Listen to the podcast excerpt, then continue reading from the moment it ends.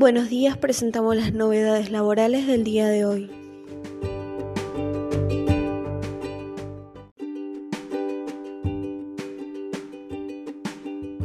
Comisión Arbitral, Resolución 16 del 2020. Se aplaza la operatividad del sistema de recaudación sobre tarjetas de crédito y compra al 4 de enero del 2021. La recaudación sobre tarjetas de crédito y compra al 4 de enero del 2021 se deja sin efecto las fechas de vencimientos establecidas para la presentación y pago de las declaraciones juradas quincenales y las fechas de vencimiento de las declaraciones juradas informativas.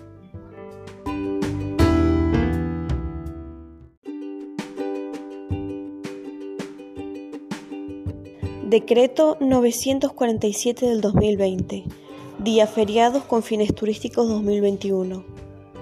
Se establece como día feriados con fines turísticos el 24 de mayo, 8 de octubre y 22 de noviembre del 2021.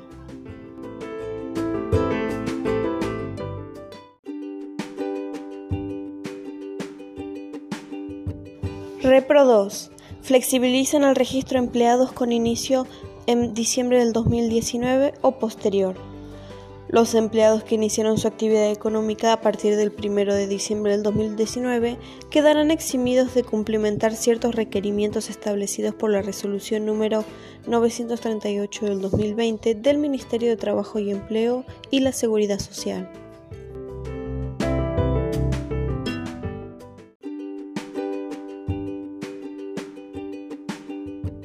El próximo lunes vence la inscripción a la moratoria excepcional por deudas tributarias.